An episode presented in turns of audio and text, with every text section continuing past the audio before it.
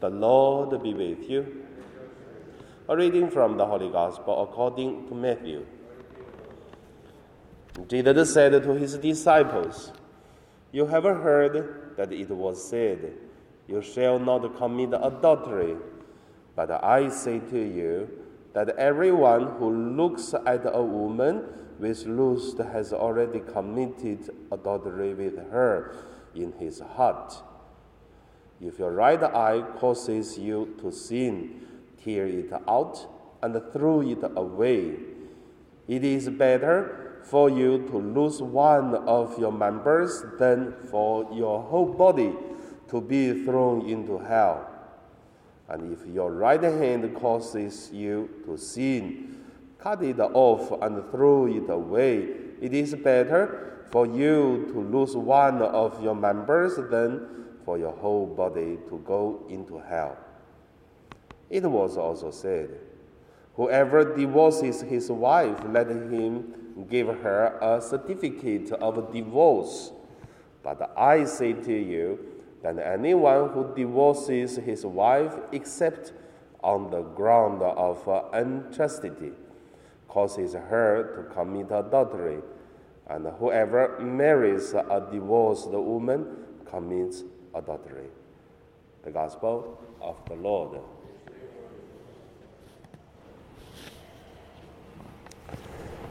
So today, my meditation name is uh, Give Up or Cut It Off. Both worked the word. In today's gospel, we could see Jesus talk about if one part of you causes you to sin, to go to hell for your whole body, better cut off it. Or you have to give up something. That is the main thing in today's gospel Jesus want to talk about. So first, let us look at uh, give up.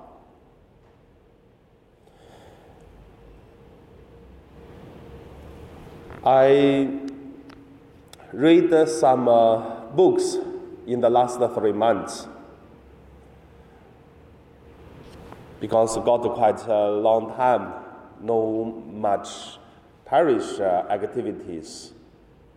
And then after I read many things, that I found one common value, which is uh, the more we have, the more we carry on, the more responsibilities we have, then we will be more careful.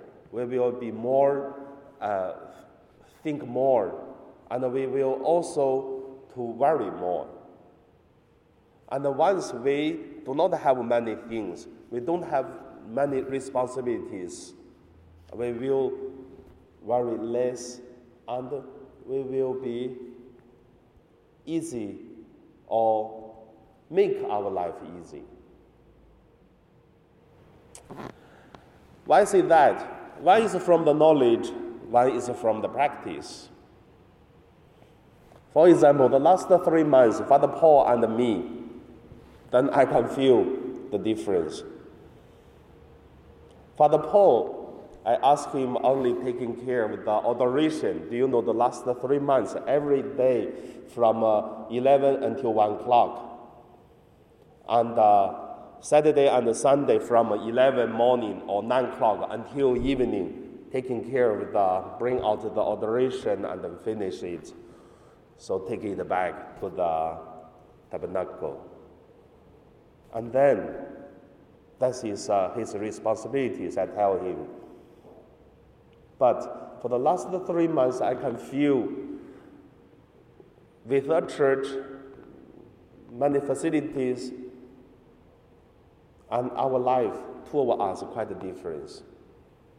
Even there's no mass, but I have a lot of things think whether that work, whether that's broken, whether okay, and that it is the more responsibility you take, you should be more careful, think more. You have to do these things. But you have no responsibilities, you can make life easier and easier.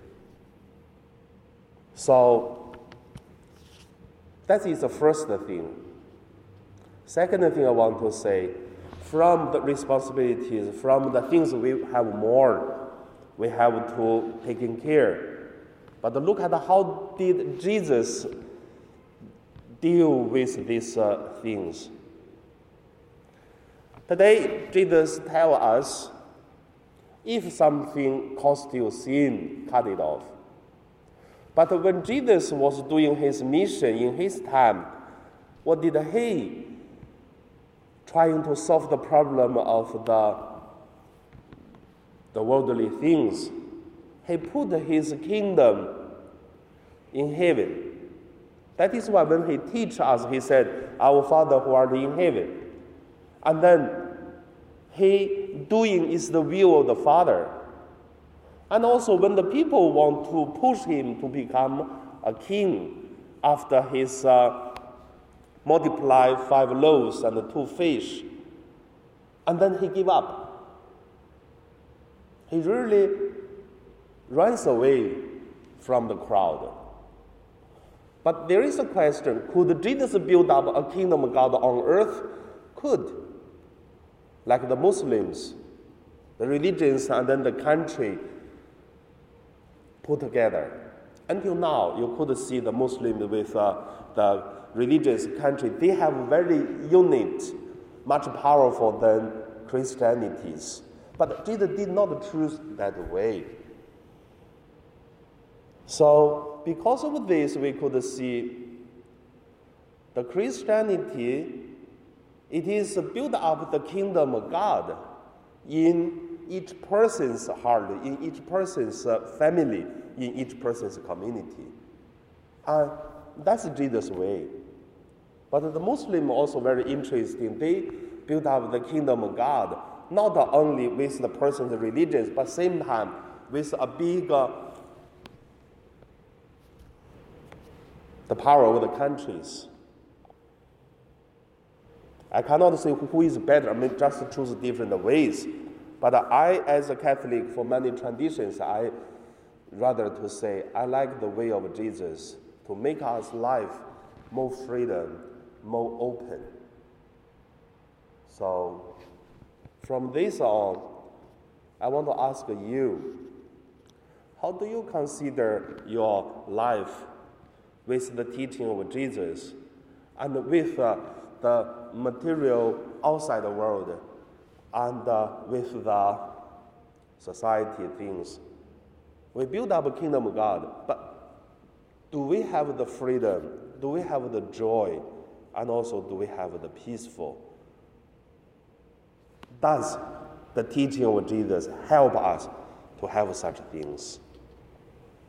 So, Jesus cut off the limitation of this world, but give us a whole creation, the whole kingdom of God to us.